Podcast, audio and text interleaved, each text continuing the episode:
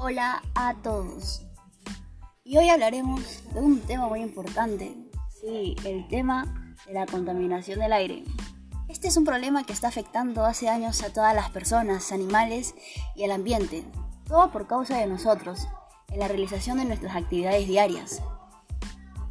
Y si contaminamos el aire con pequeñas acciones que hacemos sin querer por falta de empatía al medio ambiente, la sociedad aún no entiende lo peligroso ni dañino que es tener el aire contaminado. Por eso debemos de tomar conciencia y cambiar esta situación para mejorar a la mejoría de todos.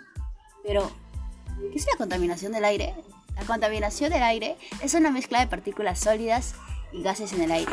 La contaminación se puede dar debido a factores naturales, la erupción de volcanes, incendios forestales, entre otros, o derivarse de las actividades del ser humano, como el uso de vehículos, procesos industriales, entre otros. Pero nosotros podemos parar o aminorar la contaminación del aire a través de acciones saludables, como cuáles?